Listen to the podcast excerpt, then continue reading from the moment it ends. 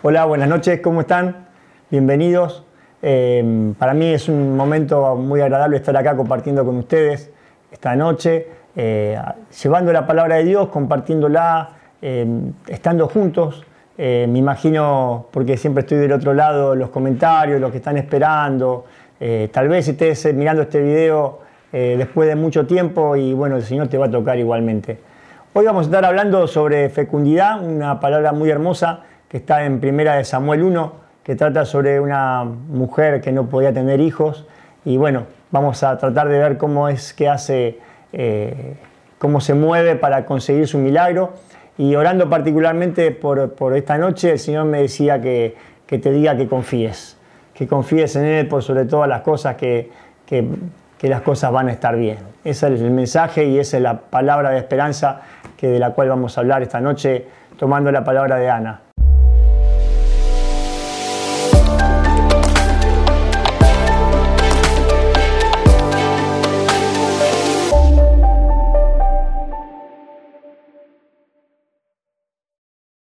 Hola, ¿cómo están? Buenas noches.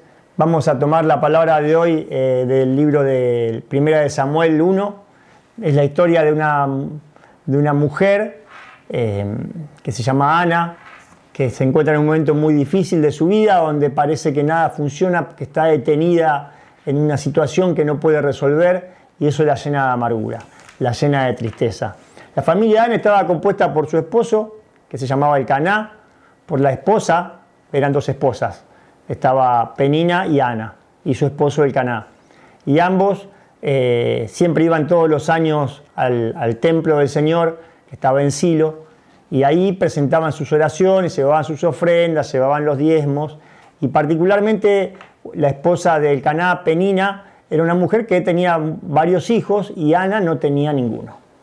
Y ambos iban a orar al templo y el Caná repartía después que hacían la ofrenda en el templo, que se llevaban un animal, lo sacrificaban, lo cocinaban y una parte se recomían de aquello que sacrificaban. Entonces, eh, el caná repartía entre Penina y sus hijos porciones del animal sacrificado y le daba una parte especial a Ana. Y como contrapartida, Penina, que se sentía agraviada por este trato especial hacia Ana, la, la angustiaba a Ana porque no tenía hijos y le decía y la criticaba y Ana se sentía eh, muy amargada por este tema y a lo largo que pasaban los años, eh, Ana no conseguía concebir y esto la tenía eh, muy mal. A pesar del amor que le prodigaba el Caná y del trato especial, Ana estaba terriblemente dolorida.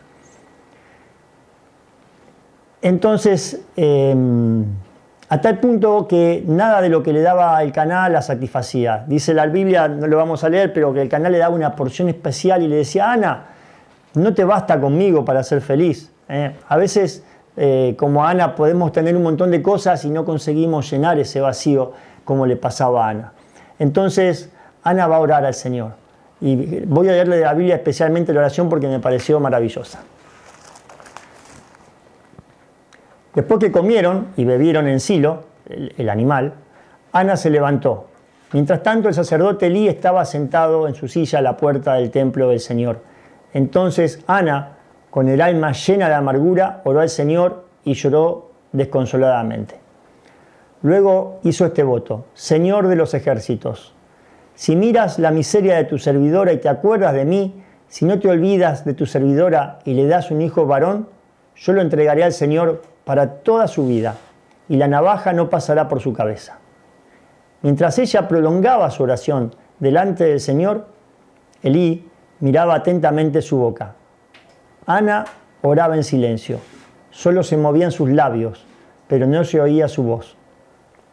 Elí pensó que estaba ebria y le dijo, ¿hasta cuándo te va a durar la borrachera? Vea que se te pase el efecto del vino.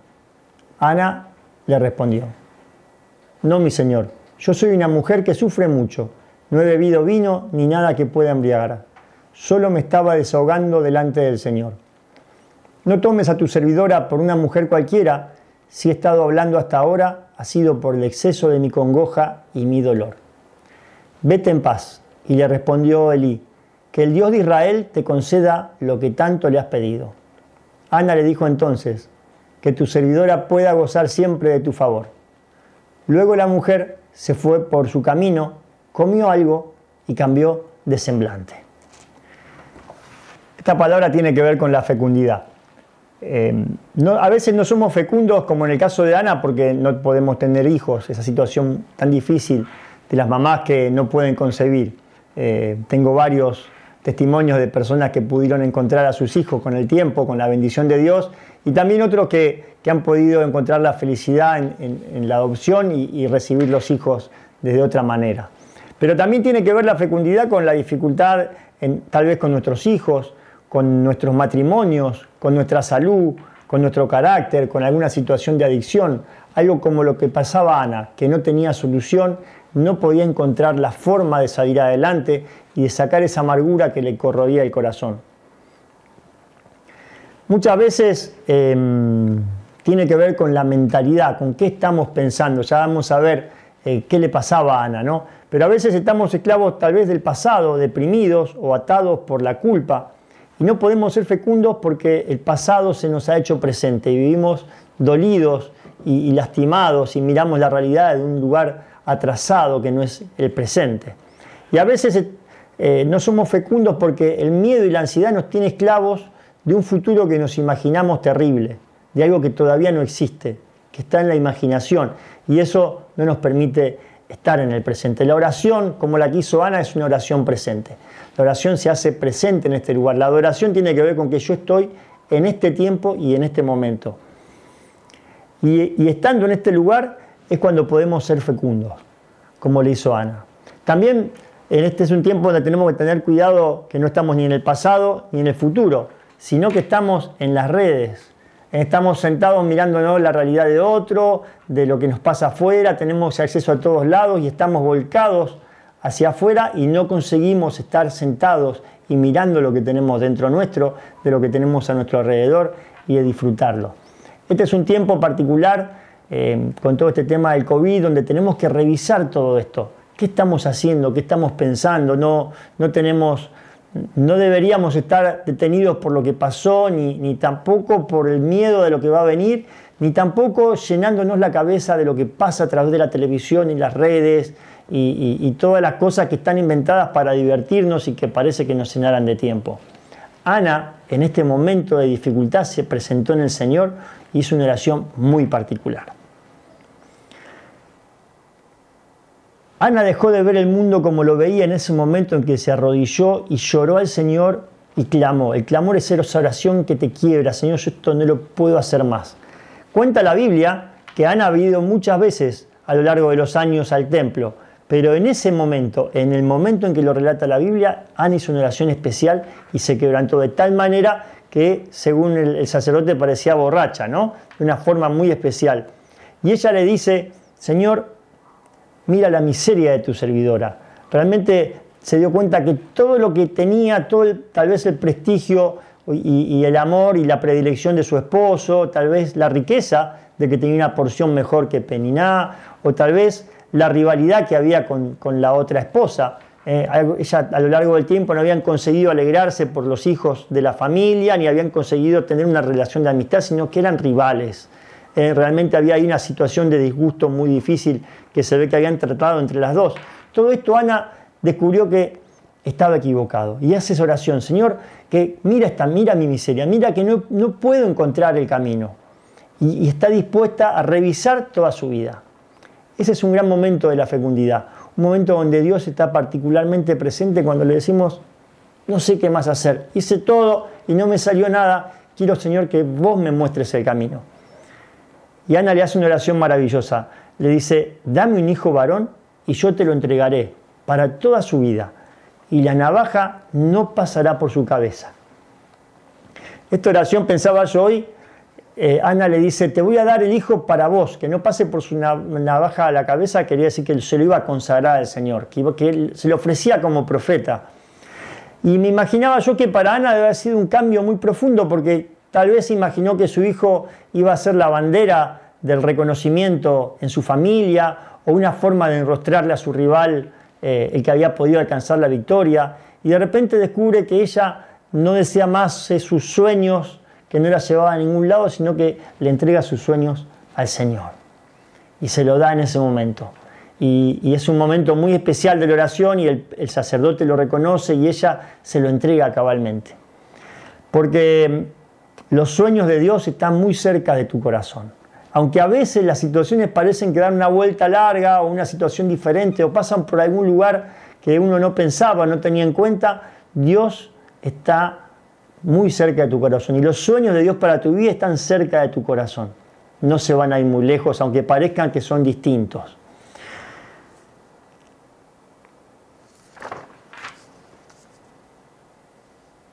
Y lo mismo pasa en este tiempo de la pandemia.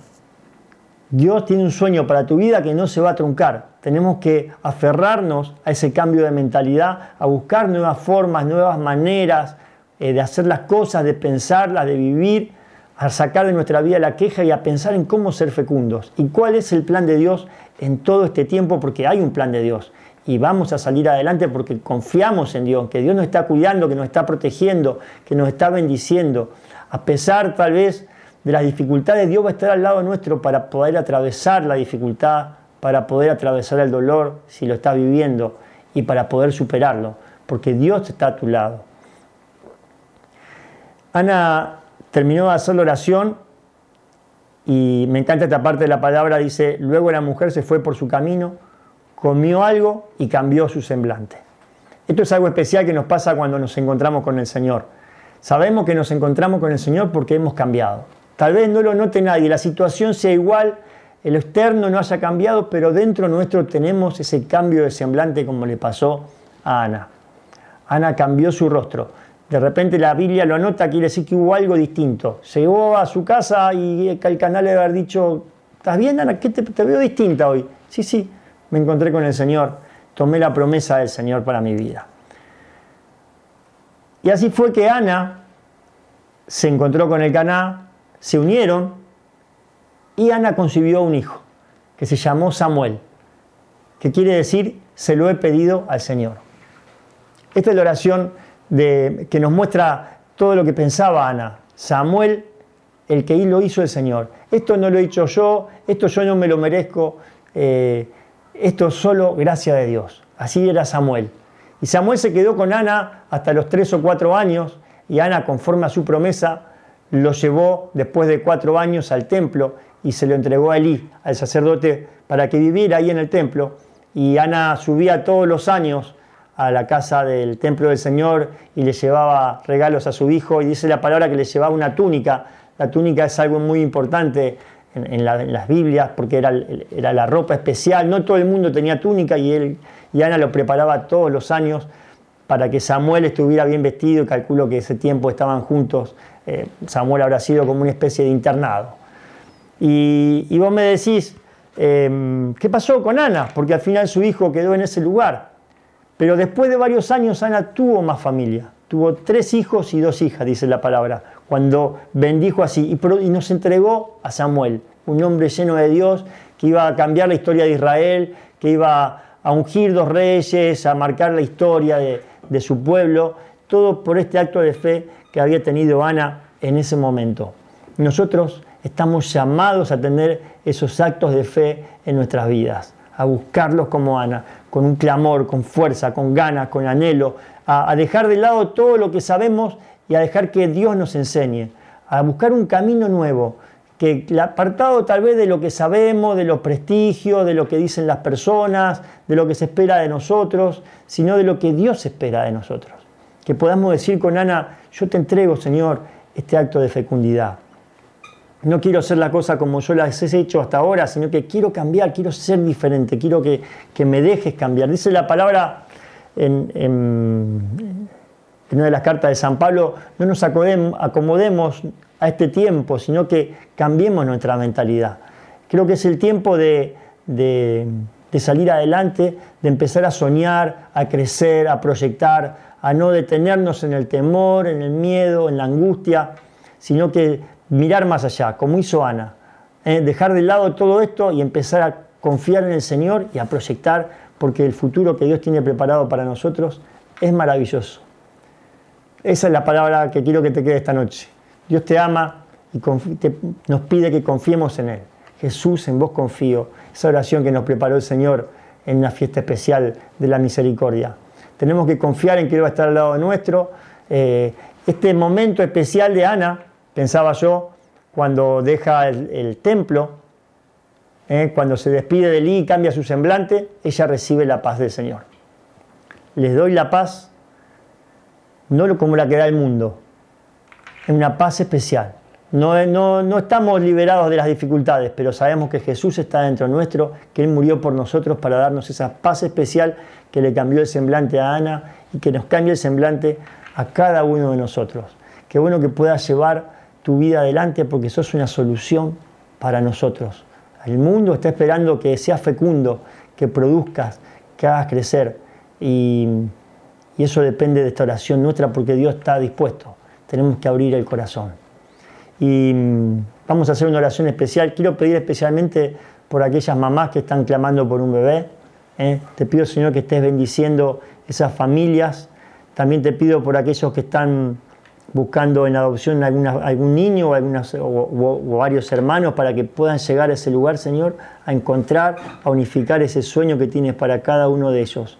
Bendícelo, Señor, y bendice a todos los que están escuchando esta prédica, porque vamos a ser fecundos desde hoy en adelante.